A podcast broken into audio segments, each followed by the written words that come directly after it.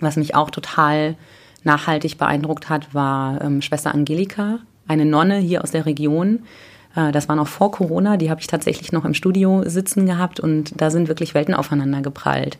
Äh, die ist ungefähr so alt wie ich und hat ihr Leben an einen festen Ort gelegt, äh, betet ab 5 Uhr morgens jeden Tag und hat keine weltlichen Besitztümer mehr und lebt ein Leben, das ich mir für mich überhaupt gar nicht vorstellen kann, weil ich das Gefühl hätte, ich habe alle Freiheiten abgegeben und ich hätte gar keine Wahl mehr und mein Leben ist total fremdbestimmt. Und sie sagt, nee, ist total befreiend, weil ich genau weiß, ich muss mich um gar nichts mehr kümmern und ich bin total geborgen in diesem Raum. Und das sind so Einblicke in Welten, die man als Außenstehender man sonst nie ne? hat.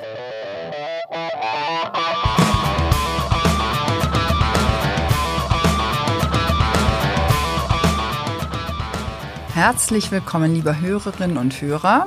Heute ist alles ein bisschen anders bei Sachs Pauli. Wir nennen den Podcast nämlich einfach um in Frag Pauli, denn Andrea Pauli wird die Schwäbische verlassen. Sie wird zum Fränkischen Tag nach Bamberg gehen, um sich dort neuen und spannenden Herausforderungen zu stellen. Das ist nicht sonderlich schön für uns, aber toll für Andrea und die Kolleginnen und Kollegen dort in Bamberg. Hallo Andrea. Hallo Steffi. Das ist jetzt eine letzte Folge von ähm, Sachs Pauli für die Schwäbische. Wie geht's dir denn so? Ich bin traurig ein bisschen, aber auch aufgeregt und freue mich sehr auf die neue Aufgabe. Aber ich glaube, wir müssen erstmal ein kleines Geheimnis lüften, denn deine Stimme kennt ja noch gar niemand. Ah, wir müssen erstmal sagen, wer du bist.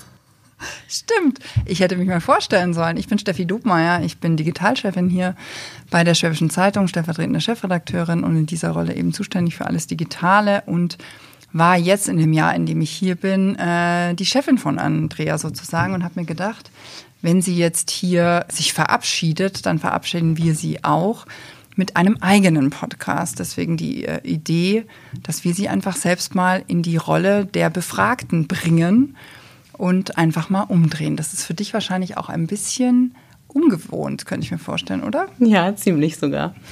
Erzähl doch mal, das ist vielleicht für die ähm, Zuhörerinnen und Zuhörer ganz interessant. Wie läuft denn so ein Podcast eigentlich ab, wenn du den machst? Ähm, du hast hier eine relativ große Fanbase gehabt oder immer noch wahrscheinlich. Ähm, wie läuft sowas? Am Anfang steht ja erstmal die Frage, mit wem rede ich überhaupt als nächstes? Und da ist für mich die allerwichtigste Quelle unsere Homepage, weil ich den ganzen Tag mitbekomme, was die Kolleginnen und Kollegen aus dem Lokalen so alles schreiben und auch aus dem Mantel, was die großen Themen gerade sind und was für spannende Gesprächspartner die haben und auch was für fantastische Menschen hier in der Region eigentlich wohnen, die ich selbst natürlich niemals kennen könnte, wenn ich nicht die Texte meiner Kolleginnen und Kollegen lesen würde.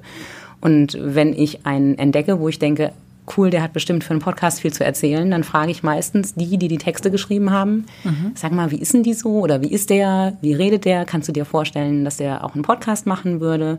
Und ähm, wenn die sagen, ja, machen die bestimmt, dann stelle ich einfach eine Anfrage, rufe die an und überfalle die ein bisschen. Und wenn es klappt, dann machen wir einen Termin aus. Ich bereite mich so gut vor, wie ich kann und dann mache ich einfach ein Interview äh, per Podcast eigentlich. Wenn du sagst, du bereitest dich vor, das hört sich ja immer so total easy an. Ne? Man quatscht dann irgendwie so eine Stunde mit irgendjemandem, schneidet das dann, ist irgendwie total schnell gemacht. Ne? Ja. Das denken ja immer alle, so wie schnell das gemacht ist. Ich muss äh, übrigens sagen, ne, also ich äh, finde das gar nicht so wahnsinnig einfach. Deswegen äh, äh, Hut ab, äh, dass es bei dir immer so klingt, als wäre das so nebenbei. Aber vielleicht kannst du mal so ein bisschen erzählen, wie viel Aufwand ist das eigentlich? Es kommt auf den Gesprächspartner und auf das Thema an. Ähm, es kommt durchaus vor, dass ich in Vorbereitung auf einen Podcast schon zwei oder drei Bücher gelesen habe, weil ich dann wirklich das Gefühl hatte, ich muss auf diese Person, die diese Bücher vielleicht geschrieben hat, total gut vorbereitet sein oder auf dieses Thema. Manchmal geht es super schnell, wenn ich ohnehin gut im Thema bin oder den Gesprächspartner schon vorher kannte und wusste, wo ich eigentlich hin will. Aber ich würde schon sagen, also so aus dem Ärmel schütteln oder mal eben einfach hinsetzen und drauf losfragen, das funktioniert meistens nicht, weil sonst zu viele Aspekte da sind, die ich nicht weiß, wenn ich nicht vorbereitet bin und die dann im Podcast gar nicht vorkommen würden, weil der Gesprächspartner das von sich aus vielleicht gar nicht erzählen würde. Ja, ja. die Kunst ist ja auch tatsächlich, glaube ich, ein Gespräch sich so anhören zu lassen, dass es sich anhört, als wäre es nicht viel Arbeit gewesen. Und das macht ja meistens die meiste Arbeit. Ne? Das kennen wir ja auch. hm, von genau. anderen Dingen. Ja. Ne? Aber es macht auch total Spaß, weil man bei der Vorbereitung ganz oft Aspekte entdeckt, die in der Zeitung gar keinen Platz hatten und äh, die man dann nicht gewusst hätte. Und gerade das finde ich dann oft faszinierend, dass man einen Bogen schlagen kann, den vielleicht gerade die Kollegen, die den Text geschrieben haben, noch gerne geschlagen hätten, aber wo dann einfach für weitere 50 Zeilen kein Platz gewesen wäre. Ist es das, was auch so dieses äh, Medium-Podcast oder dieses Format, das ist ja mehr ein Format, für dich so interessant macht, dass man einfach ähm, ja so ein bisschen tiefer eintauchen kann, gegebenenfalls? Ja, auf jeden Fall. Also das ist das eine, dass man einfach ausreden lassen kann, dass man nicht so viel glatt streichen muss und äh, beschneiden muss, weil so eine Zeitungsseite hat halt einfach einen begrenzten Platz und auch ein Online-Text sollte nicht unendlich lang sein. Und dieses Format, was wir uns damals überlegt haben oder was ich mir überlegt habe, war schon echt darauf ausgelegt, also dass die Menschen sich so fühlen, dass sie ausreden dürfen. Und ähm, viele haben mir auch das am Anfang gesagt, oh, eine Stunde, das ist mir viel zu lang, so viel Zeit habe ich gar nicht. Und haben dann aber nachher gesagt, ich habe es dann doch ganz gehört, weil es so interessant war. Und ich mag das, dass man einfach auch ein bisschen mehr Zeit hat, um ein Gespräch zu führen oder bei einem Thema in die Tiefe zu gehen. Und das andere, was ich so faszinierend finde, ist, dass man im Podcast so viel mehr von der Persönlichkeit des Gesprächspartners mitbekommt. Also man hört so ein bisschen ja von der Dynamik des Gesprächs auch immer raus. Man mhm. hört, lacht jemand viel, äh, wird der bei einer bestimmten Frage patzig, muss man überlegen bei einer bestimmten Antwort ist es irgendwie eine gute, lockere Stimmung. Das fällt ja in einem gedrückten Text irgendwie alles weg. Selbst wenn man da so manchmal etwas hilflos, finde ich, mhm. in Klammern lacht oder schmunzelt ja, oder ja. zögert dazu schreibt. Es kommt trotzdem nicht so viel Persönlichkeit rüber. Und das können Podcasts total. Aber es kommt wahrscheinlich auch ein bisschen drauf an, wer da so gegenüber sitzt. Ne? Mhm. Also ähm, gibt ja Menschen, die so im direkten Gespräch dann tatsächlich, wo es einfach schwierig ist, dass eine lockere Atmosphäre wahrscheinlich auch entsteht. Ne? Total, ja. ja.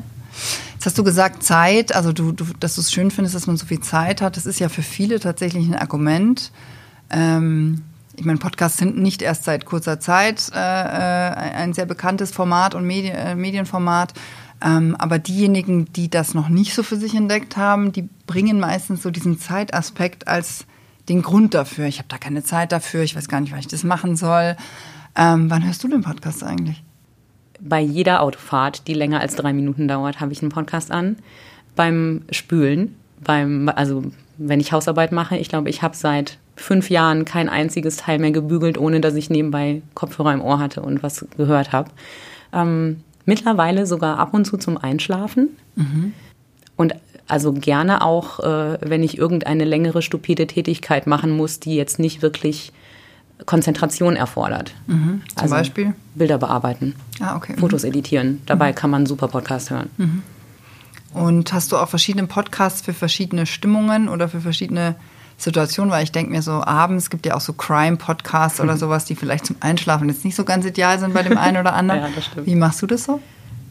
Ja, das ist tatsächlich total stimmungsabhängig. Also wenn ich eine lange Autofahrt vor mir habe, dann höre ich gerne Podcasts, die so ähm, Staffeln sind, die man so durchbingen kann.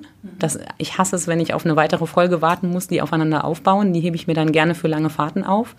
Ähm, zum Einschlafen höre ich äh, extrem gerne Phoebe Reads a Mystery. Da liest äh, die sehr in den USA sehr bekannte Podcasterin Phoebe Judge klassische Literatur. Also im Moment ist es 20.000 Meilen unter dem Meer von Jules Verne. Waren aber auch schon Agatha Christie Bände dabei und ähm, Jane Eyre. Und das sind so Bücher, die ich mir irgendwie immer mal vorgenommen habe zu lesen und es aber trotzdem nie gemacht habe. Und ja, äh, bis praktisch. auf Agatha Christie. Genau, und jetzt lasse ich mir die vorlesen. Wie so ein Hörbuch dann. Genau, das ist wie ein Hörbuch. Also sie liest ein Kapitel pro Tag. Das hat mhm. angefangen mit dem, eigentlich so ziemlich im Corona-Lockdown irgendwann. Mhm. Und äh, mittlerweile freue ich mich da schon abends drauf, dass mhm. es eine neue Folge gibt. Hast du gerade Corona angesprochen? Ähm, du hast ja das ganze Jahr über auch weiterhin Podcasts aufgenommen und auch ne, produziert. Ähm, ich kann mir vorstellen, dass es in diesem Jahr äh, ein bisschen anders gelaufen ist als sonst. Sehr deutlich sagen. anders. Es ist ja ungefähr alles anders gelaufen in diesem Jahr. Ähm, was war denn jetzt so das, die größte Herausforderung? Also ich nehme an, dass du nicht äh, alle Leute persönlich getroffen hast, ähm, dass du das mit vielen vielleicht auch die, auf eine digitale Art und Weise gemacht hast. Was ist da? Ist da vielleicht auch was verloren gegangen? Was, was war anders? Was war besonders? Also ich habe von den ganzen Podcasts seit März 2020 nur zwei vor Ort aufgenommen. Mhm. Im Studio waren wir gar nicht mehr, weil unser Studio hier ja sehr klein sehr ist klein, und ja. ähm, überhaupt nicht gut belüftet werden kann. Also da haben wir uns ganz ferngehalten. Ähm, ich habe die tatsächlich alle remote aufgenommen. Das heißt, ich habe bei mir im Wohnzimmer alles äh, ausstaffiert mit Kissen und Decken und versucht, einen möglichst guten Klang hinzubekommen. Und habe dann ähm, meine Gesprächspartnerinnen und Gesprächspartner gebeten, ihren Teil des Gesprächs auf ihr Handy aufzuzeichnen. Mhm. Habe mir dann die Datei von denen schicken lassen ah, und das habe ich dann zusammengeschnitten. Okay. Genau, deswegen gibt es auch in einigen Podcasts einen hörbaren Unterschied in der Tonqualität, je nachdem, wie gut der Raum ist, in dem die gesessen haben mhm. oder ähm, ob es im Hintergrund gerade äh, Telefonklingeln gab mhm. ähm, und wie weit sie von ihrem Handy weg waren. Okay. Was ich festgestellt habe, was ein, eine totale Überraschung für mich war, war, dass es viel leichter war, Termine zu bekommen, weil ähm, die Leute sich natürlich im häuslichen Umfeld und zu Hause im Wohnzimmer viel wohler fühlen und in ihr eigenes Handy zu reden eine viel, viel geringere Überwindung ist, als sich vor ein Mikrofon in einem Studio zu setzen. Mhm. Ähm, aber es geht schon ein bisschen Dynamik und ähm, persönliche Bindung natürlich verloren. Also mhm. ich habe immer geskypt mit den Leuten, damit ich sie auch gesehen Sehr, habe. Ja. Aber es ist trotzdem wie im echten Leben. Es ist nicht ja. das Gleiche, wie mhm. sich gegenüber zu sitzen und dieses diese Atmosphäre zu spüren und zu sehen, kann man gut miteinander, ähm, hat man eine gute Atmosphäre oder bleibt das irgendwie jetzt auf einem sehr sachlichen Niveau? Mhm. Das hat schon gefehlt. Disclaimer übrigens äh, für uns jetzt hier, wir sitzen tatsächlich in einem Büro zusammen, aber mit sehr, sehr, sehr viel Abstand und einer sehr, sehr langen Kabelleitung hier zwischen unseren beiden Mikrofonen. Äh, da wir beide relativ nah an der Redaktion wohnen, war das jetzt ein ganz äh, einfacher Weg, aber das muss man vielleicht einfach auch dazu sagen, ähm, der Transparenz halber. Aber wie gesagt, ich denke, dass zwischen uns locker drei Meter sind oder sowas. Also, mhm. ähm, jetzt hast du um die 50, glaube ich, Podcasts ungefähr mhm. gemacht für uns. Ne? Also ja. wir haben angefangen im Winter 2018. Genau. Ähm, da war ich noch nicht hier, aber die Schwäbische hat tatsächlich relativ früh schon für eine Regionalzeitung oder für ein regionales Medienhaus angefangen mit Podcasts, ähm, sich da ein bisschen auszuprobieren. Sind jetzt bei dir ja so um die 50. Mm, ich gehe davon aus, dass es ein paar gibt, die dir sehr arg in Erinnerung geblieben sind. Äh, ich gehe auch davon aus, dass da manche Dinge vielleicht auch nicht so funktioniert haben, wie du dir das eigentlich vorgestellt hast. Ja. Magst du mal so ein bisschen erzählen, was, was, welche sind denn die, die dir am meisten in Erinnerung geblieben sind und warum? Also am meisten sind mir die in Erinnerung geblieben, wo mich die Leute am nächsten an sich rangelassen haben. Und ähm, völlig überraschend zum Teil Einblick in ihr Seelenleben gegeben haben. Also zum Beispiel? Zum Beispiel äh, Gabriel, der transsexuell ist, der von einer wahnsinnigen Lebensgeschichte erzählt hat, äh, ganz direkt und ganz mutig und ganz offen. Das hat mich sehr berührt und da habe ich noch viele Tage hinterher drüber nachgedacht und also wenn ich jetzt diese Diskussionen mitbekomme über Gendersternchen oder wenn ähm, zum Beispiel Frau Kellermann auf ähm, Twitter Dinge postet, wahrscheinlich die berühmteste Transfrau Deutschlands ist, dann sehe ich das jetzt mit einem völlig anderen Hintergrund und einem anderen Wissen. Weil das ist die Kollegin vom, vom äh, WDR oder genau, so, Genau, die sehr offen damit umgeht, dass sie trans ist und äh, trotzdem auch weiterhin in den Medien präsent ist und sehr mutig über das alles spricht. Und jetzt, nachdem ich diesen, diesen Podcast mit Gabriel damals gemacht habe, habe ich immer im Hinterkopf, was für eine unfassbare Leidensgeschichte Betroffene auch mhm. einfach durchgemacht haben und was für eine Stärke die gehabt haben müssen, um überhaupt so weit zu kommen. Und was das dann auch noch bedeuten muss, damit öffentlich in den Medien zu stehen, äh, das bewundere ich jetzt sehr. Und ich glaube, dass ich da zum Beispiel einen ganz anderen Blick drauf hätte, wenn ich dieses Gespräch nicht geführt hätte. Was mich auch total nachhaltig beeindruckt hat, war ähm, Schwester Angelika, eine Nonne hier aus der Region, das war noch vor Corona, die habe ich tatsächlich noch im Studio sitzen gehabt und da sind wirklich Welten aufeinander geprallt. Äh, die ist ungefähr so alt wie ich und hat ihr Leben an einen festen Ort gelegt, äh, betet ab 5 Uhr morgens jeden Tag und hat keine weltlichen Besitztümer mehr und lebt ein Leben, das ich mir für mich überhaupt gar nicht vorstellen kann, weil ich das Gefühl hätte, ich habe alle Freiheiten abgegeben und ich hätte gar keine Wahl mehr und mein Leben ist total fremdbestimmt. Und sie sagt, nee, ist total befreiend, weil ich genau weiß, ich muss mich um gar nichts mehr kümmern und ich bin total geborgen in diesem Raum. Und das sind so Einblicke in Welten, die man als Außenstehender man sonst nie ne? hat. Und ich werde das nie ja. vergessen, wie sie hier oben im Newsroom stand, nachdem wir fertig waren mit der Aufzeichnung äh, im Habit und um sich rum nur Monitore und wild tippende Kollegen gesehen hat, weil gerade so die, die wichtigste Produktionsphase des Tages war. Und da, also es war wirklich, äh, ja, da sind Welten aufeinander getroffen. Mhm. Und sehr, sehr bewegt hat mich auch das Gespräch mit Professor Benz. Der ist ähm, Vorurteilsforscher. Ähm, der ist derjenige, der, glaube ich, mehr über Antisemitismus in Deutschland weiß als irgendjemand sonst. Der hat auch das berühmte Mahnmal für die ermordeten Juden Europas in Berlin gestaltet und mitkonzeptioniert. Den habe ich in München getroffen, auch noch kurz vorm Lockdown, im Februar war das. Und ähm, mit so einem Menschen reden zu dürfen und auch ausführlich reden zu dürfen, ähm, das ist dann auch schon eine große Ehre. Ein bisschen eintauchen ins Leben von anderen Leuten, mhm. ne? Für eine Stunde mal so kurz reingucken. Ja, ne? genau. Sowas wie Outtakes äh, hast du ja leider nicht, ne? also zumindest nicht öffentlich. nee, Aber gibt es irgendwelche Dinge, ähm, von denen du sagen würdest, die, ähm, ja, die waren einfach lustig oder besonders oder überraschend? Also lustige und besondere und überraschende Momente gab es, glaube ich, immer irgendwie, wovon keiner was mitkriegt, wenn es hinterher gut geschnitten ist ist das, was schief geht. Was zum Beispiel nie jemand gehört hat, war, dass in einem Gespräch die komplette letzte Viertelstunde fehlte, weil da hm. einfach bei meiner Gesprächspartnerin ähm, die Aufnahme gestoppt hat. Wir haben das nicht gemerkt und dann haben wir hinterher festgestellt, ihre Aufnahme ist eine Viertelstunde kürzer als meine. Es brach mitten in einer Antwort ab. Und dann musste ich sie wirklich bitten, dass sie mir nochmal per Handy einfach ein hat mich auch gefreut, danke, tschüss, zuschickt. und ich musste das Gespräch einfach eine Viertelstunde früher beenden. Und das, also ich fand schon, es war dann etwas abrupt zu Ende und nicht so ganz fertig geführt, aber es hat offensichtlich niemand gemerkt.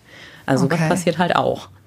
Ist sonst technisch mal so richtig was in die Hose gegangen? Ja, also das Schlimmste, was passiert ist, da werde ich auch heute noch rot vor Scham, ähm, ist, äh, dass ich einen kompletten Podcast neu aufzeichnen musste weil der Link, den mir der Gesprächspartner zugeschickt hat, sehr viel kürzer aktiv war, als ich gedacht hatte. Und als ich ihn runterladen wollte, war er schon weg. Ach je. Genau, und dann habe ich schon wirklich, ähm, wirklich Adrenalinschübe gehabt, habe ihn angerufen und gebeten, ob er mir den, ähm, den Link nochmal neu freischalten könnte. Und er sagte, nee, ich habe die Aufnahme schon gelöscht. Und dann ist oh wirklich, dann bin ich im Boden versunken äh, Grüße gehen raus, Sie wissen, wer Sie sind. Im Boden versunken habe ihn gefragt, ob er sich tatsächlich nochmal Zeit nehmen würde, ein zweites Mal. Und das hat er dann auch gemacht. Und ähm, wir haben das ganze Gespräch nochmal geführt. Sowas passiert auch. Und das ist genau das, was allen passiert, äh, die irgendwie mit Technik zu tun haben, die mal mit einem Aufnahmegerät oder einer Kamera irgendwo Das passiert waren. genau einmal, das kann ich auch also kann ich auch sagen. Das passiert jedem, der einmal irgendwie losgeschickt wird mit irgendetwas, was, äh, wo man die richtigen Knöpfe drücken muss oder so. genau. Es wird einmal schief gehen und dann wahrscheinlich nicht mehr. Genau, es passiert mir nie wieder. Seitdem äh, lade ich wirklich jede Audiodatei noch runter, während der Gesprächspartner noch am Telefon ist oder auf Skype und gucke, ob die Aufnahme da ist und ob ich was Richtiges höre. Und erst dann ähm, legen wir auf. Besser ist das. ja, ähm, sowas passiert. Gibt es denn jemanden, den du wahnsinnig gerne mal vor dein Mikro, Mikro bekommen würdest und entweder das versucht hast, aber nicht geklappt hat oder jemand, der noch so auf deiner Podcast-To-Do-Liste steht. Sowas hast du wahrscheinlich auch, oder? Ja, das gibt's beides. Also, was ich total gerne machen wollte, was nicht funktioniert hat, weil die mich einfach eiskalt dreimal haben sitzen lassen und Termine nicht eingehalten haben, waren Gesprächspartner. Ich wollte gerne was machen mit einem Tatortreiniger. Mhm. Das hätte ich sehr spannend gefunden, aber ähm, die haben mich dann wirklich irgendwann versetzt und nach dem dritten Mal habe ich dann auch nicht mehr gefragt, weil ich das Gefühl hatte, denen liegt dann einfach auch äh, nicht wirklich was daran, das zu machen. Und ähm, wen ich irgendwann mal anfragen wollte, es aber eigentlich nie gemacht habe, weil ich gedacht habe, so der perfekte Zeitpunkt fehlt noch oder ähm, ich bräuchte davor noch eher eine etwas prominentere Person, damit es auch funktioniert, ist äh, Ferdinand von Schirach der ja äh, seine Wurzeln, glaube ich, hier in der Region hat. Und den als Schwaben in diesem Podcast zu haben, das hätte ich sehr, sehr gerne gemacht, aber da bin ich einfach nicht mehr zugekommen. Ähm, jetzt kann ich mir natürlich vorstellen, dass es auch mal passiert, dass man ein Gespräch führt, irgendwie ein Thema abstimmt, irgendwie sich Fragen überlegt und dann fängt man an zu sprechen miteinander und dann geht es auf einmal in eine komplett andere Richtung. Und das Gespräch entgleitet einem so ein bisschen. Ähm, das ist ja natürlich klar, man kann irgendwie schneiden, man kann Dinge nochmal ne, irgendwie verändern. Aber das ist natürlich in einem Podcast schon ein bisschen was anderes, als jetzt, wenn man ein Gespräch aufnimmt und transkribiert irgendwie, um es zu verschriftlichen. Ähm, ist sowas mal passiert? Oder wie, wie, wie fühlt sich das an? Oder was macht man in so einer Situation? Also ich glaube, dass das eine der größten Herausforderungen für mich als ähm, Journalistin ist, diese, dieses ähm, Einräumen, dass manche Sachen halt nicht so gelaufen sind und dass es Leute hören können. Das ist ja kein Grund, den Podcast dann nicht zu veröffentlichen.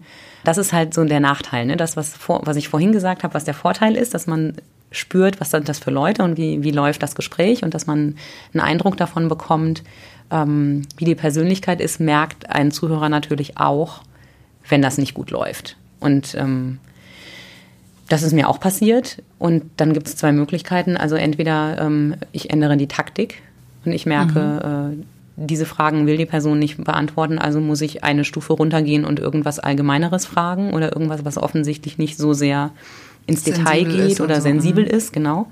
Ähm, dann ist natürlich das Gespräch am Ende nicht so spannend, aber dann funktioniert es. Die andere Möglichkeit ist, ich muss einfach damit leben, dass es Leute gibt, die in dem Moment, wo das Mikrofon aus ist, total super erzählen und in dem Moment, wo es an ist, sie sich dieser, diesem Sendungsbewusstsein auf einmal so unterwerfen, dass sie total vorsichtig sind und nicht mehr so erzählen wie vorher. Das ist mir passiert. Dann kann man versuchen, die ein bisschen locker zu kriegen, aber es funktioniert nicht immer. Mhm. Und dazu muss man dann einfach auch stehen. Dann muss man auch hinterher sagen, okay, das war jetzt nicht so, wie ich es mir gewünscht habe, aber that's life. Gibt es da irgendwelche Tricks, um Leute lockerer zu machen? Äh, selber locker sein funktioniert, glaube ich, am besten. Mhm. Also dumme Witze reißen, die kann man ja nachher rausschneiden. Mhm. Ähm, eine Pause machen mhm. funktioniert manchmal auch. Äh, und manchmal funktioniert es auch nicht. Also es ist mhm. eine, auch natürlich eine totale Charakterfrage. Und wenn mhm. derjenige, der mir gegenüber sitzt oder diejenige das partout nicht will, äh, dann kann man das nicht verändern. Also mhm. dann äh, wird schwierig. Dann wird es schwierig, genau. Äh, sind das Dinge, die eher sonst negative, ne, also die dich negativ überrascht haben? Gab es auch Aufzeichnungen oder Gespräche, von denen du gar nicht so viel erwartet hast, äh, aber hinterher dachtest, wow, das ist ja irre, was da jetzt rausgekommen ist. Ja, das gab es. Äh, ich habe die Söhne von Ernst Hutter interviewt, die beide selbst Musik machen und ich gebe offen zu, dass Blasmusik wirklich überhaupt nicht mein Fall ist. Und ich habe gedacht, oh Gott, worüber soll ich denn bitte mindestens 45 Minuten mit den beiden reden? Das ist nicht meine Welt. Mhm. Naja, und dann habe ich, also als erste, was ich gemacht habe, ist einen äh, guten Freund anzurufen, der selbst Dirigent ist und ähm, Bläser.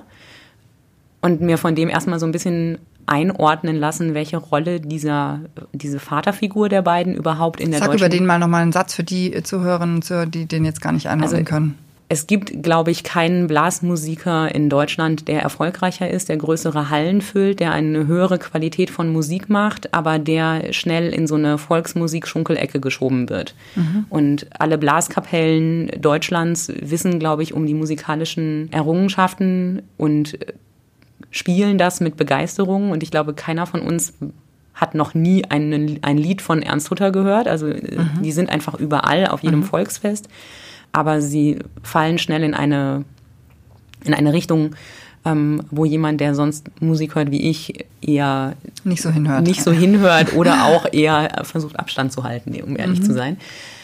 Und dann habe ich mich da ein bisschen reingehört und habe dann festgestellt, okay, was die machen, also erstmal seine Söhne machen auch zum Teil was völlig anderes. Die spielen halt auch Klassik und ich kann nur jedem empfehlen, mal bei Moop Mama reinzuhören. Also wer irgendwie Bock auf Hip-Hop und mit Brass hat, der kann sich da echt was zum Abfeiern holen.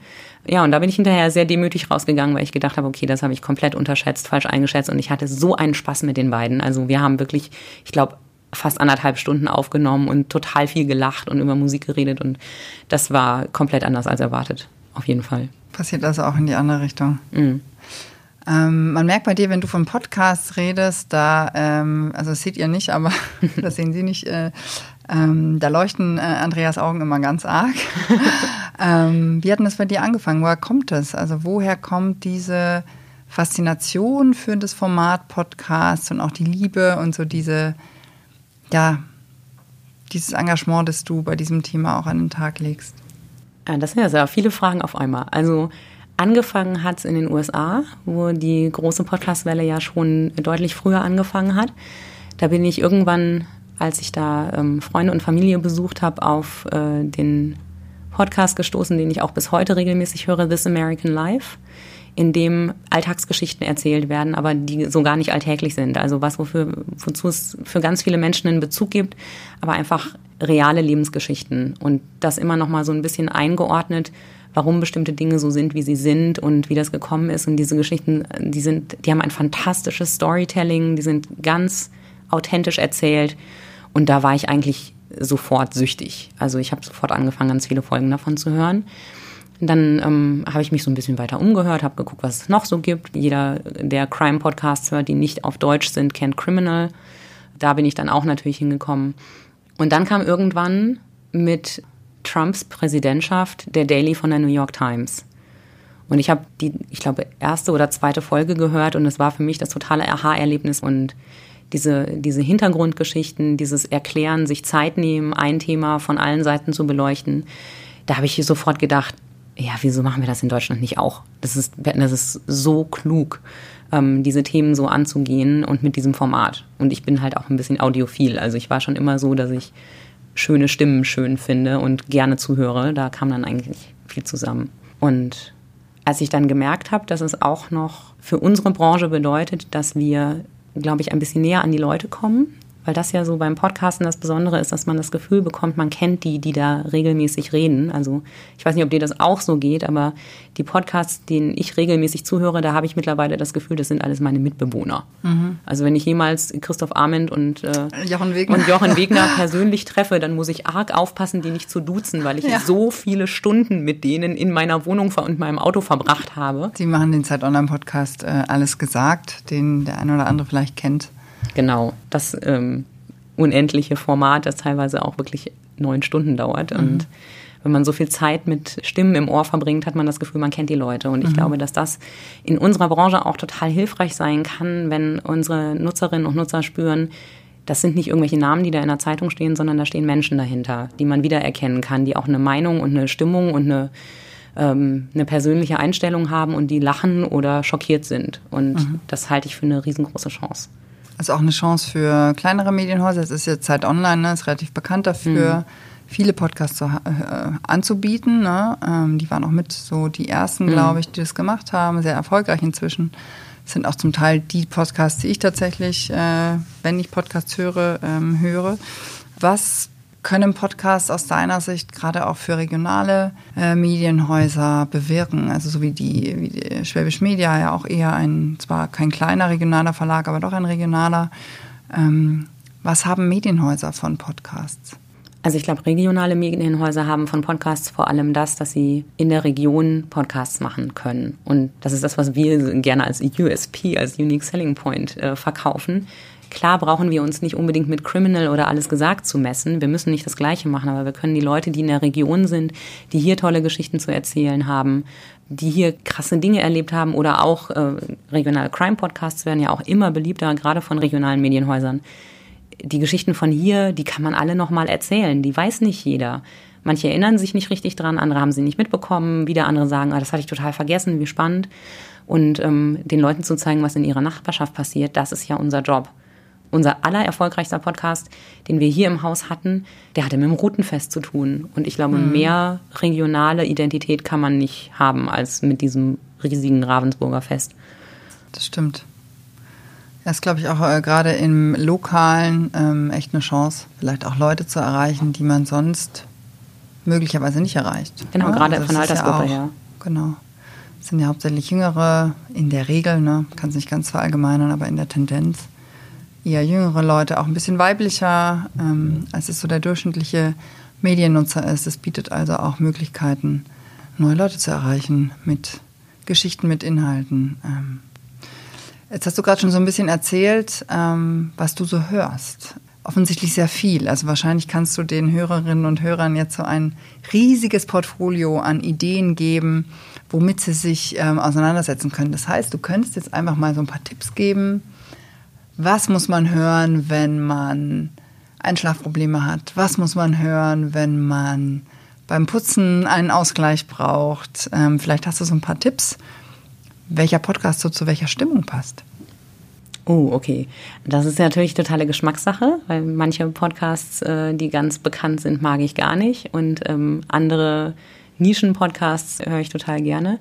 Also ich bin ein sehr großer Fan von Alles gesagt. Ich weiß, dass dieses Format ähm, doch schon sehr spaltet, weil diese Folgen einfach wahnsinnig lang sind, aber ich finde, man kann sie ja etappenweise hören. Kein Mensch muss die neun Stunden am Stück hören. Oder manchmal sind es ja auch nur drei oder vier oder fünf da erfährt man wirklich schon viel über Menschen, über die man sonst so viel nicht erfahren würde. Dann Zeitverbrechen ist auch einer, den ich gerne mag. Ja, Jetzt machen wir einen, einen richtigen Zeitwerbeblock hier ja, gerade. Es ist total, ist total doof. Ich habe mir auch gedacht, aber bei mir ist es ähnlich. aber das ist auch tatsächlich einer der, der wirklich guten Crime-Podcasts. Äh, was ich extrem gerne höre, ist Geschichten aus der Geschichte. Das sind auch schon über 200 Folgen und da erzählen ähm, die Moderatoren sehr spannende Details aus der Geschichte. Ich lerne immer total viel und ähm, habe trotzdem das Gefühl, es geht super schnell vorbei und es hat nicht so einen Geschichtsunterrichtsanstrich. Mhm. Ähm, die meisten Podcasts, die ich höre, sind allerdings auf Englisch. Also ich mag die amerikanischen Formate total gern. Den Daily, finde ich, muss man hören, wenn man amerikanische Politik verstehen will. Der ist fantastisch was höre ich noch ganz regelmäßig? Was machen die Amerikaner denn anders? Sind die einfach weiter? Also ist es weiterentwickelt? Ist es professioneller? Was ist da der Unterschied? Vielleicht liegt es ein bisschen daran, dass es der erste war und mhm. damit auch so ein bisschen der, der Gold Standard für alle anderen und alle versuchen so ein bisschen dem nachzueifern. Ähm, ich finde, sie haben ich bin da wahrscheinlich auch total befangen, weil das ja auch wieder Journalisten sind. Ich finde einfach, die machen ihren Job sehr gut. Die geben mir nie das Gefühl, obwohl sie mir ein paar grundlegende Dinge erklären, dass ich das hätte wissen müssen. So, ne? Es ist mhm. nie von oben herab. Ich glaube, das machen sie sehr gut und sie sind halt auch immer wahnsinnig aktuell. Das ist auch sehr gut. Was haben wir denn noch? Jetzt muss ich mal kurz überlegen. Ähm was ich total gerne mag, ist Beautiful Anonymous. Das ist ein Format, wo äh, Leute den Host einfach anrufen können und ihm ihre Geschichte erzählen, ganz anonym. Und also er ruft sie dann einfach irgendwann zurück. Sie wissen nicht, ob sie angerufen werden oder nicht. Sie können das quasi anbieten und dann erzählen sie ihre Geschichte, was sie erlebt haben, was sie bewegt. Und das sind manchmal auch ganz, ganz wahnsinnig tiefgehende Geständnisse und Einblicke und manchmal auch Sachen total zum Lachen. Dann habe ich dieses Jahr eine Staffel gehört, Wind of Change heißt die. Die kann ich jedem nur empfehlen, der gut Englisch spricht, weil es um die Geschichte geht, dass es eine Theorie gibt, eine kleine Verschwörungstheorie, dass der Superhit der Scorpions nicht von den Scorpions kam, sondern von David Hasselhoff? Nein. Nein, ach viel besser, ähm, vom amerikanischen Geheimdienst, der quasi damit den Kalten Krieg beendet haben will. Die Reporter begeben sich auf die Recherche, sprechen auch tatsächlich hinterher mit Klaus Meine, mit dem Frontmann von, ähm, von den Scorpions, und äh, konfrontieren ihn mit dieser Theorie. Und da habe ich mich königlich amüsiert. Also diese Geschichte ist fantastisch, die ist wirklich großartig. Genau. Und ansonsten kann ich nur sagen, einfach mal so ein bisschen stöbern, ne? stöbern und mhm. gucken, was einen anspricht und natürlich die von der Schwäbischen, die es gibt. Ist die klar, muss man sowieso ne? alle hören, wenn ja. man äh, hier wie, wohnt. Wie ist es denn, wenn du jetzt, der, der Podcast Sachs Pauli wird jetzt hier bei der Schwäbischen erstmal quasi aufhören, aber ich gehe davon aus, erstens ist es, glaube ich, nicht ein einziger, den du hast, ne? Mhm. Und ich gehe einfach davon aus, dass du weiter Podcasts machen wirst. Gibt es denn da schon Pläne? Also ja, ich äh, höre mit dem Podcasten, glaube ich, nicht mehr auf. Ich liebe das sehr. Und parallel gibt es noch Liebe.Bayern, Bayern, den ich mit meinem äh, guten Freund Stefan Hanitsch zusammen mache. Und äh, der ist auch schon online seit November, haben wir gerade frisch angefangen. Und an der neuen Wirkungsstelle, denke ich mal, wird es auch spannende Menschen geben, die man interviewen kann und die Bestimmt. Geschichten zu erzählen haben. Und also das ist jetzt alles noch gar nicht fest entschieden, aber ich glaube nicht, dass was dagegen spricht, spannende Franken zu interviewen, was denn ihr Leben so ausmacht und was sie für Geschichten zu erzählen haben. Da bin ich ganz sicher. Also mhm. für uns war das immer eine ganz große Bereicherung und wir werden das sehr vermissen, ähm, mhm. entlassen dich aber quasi mit, äh, wie sagt man da, weiß auch nicht. Ich entlasse dich mit offenen Armen sozusagen in die neue, äh, in die neue Zeit, in deinen neuen Job und hoffe, dass du da einfach auch ganz viele tolle Podcasts machst und viele tolle neue Fans dazu gewinnst. Mhm. Danke. Vielen, vielen herzlichen Dank. Und ich muss auch Danke sagen dass ich das hier überhaupt machen konnte, ist auch nicht selbstverständlich. Das gibt es in vielen deutschen Medienhäusern nicht in dieser Form. Aber auch vor allem denen, die immer eingeschaltet haben und auch denen, die vielleicht beim Titel eines Podcasts gedacht haben, ja, interessiert mich jetzt nicht so, aber ich höre trotzdem mal rein und die dann dran geblieben sind. Also allen treuen Hörerinnen und Hörern. Ganz besonderes Dankeschön. Es hat immer großen Spaß gemacht.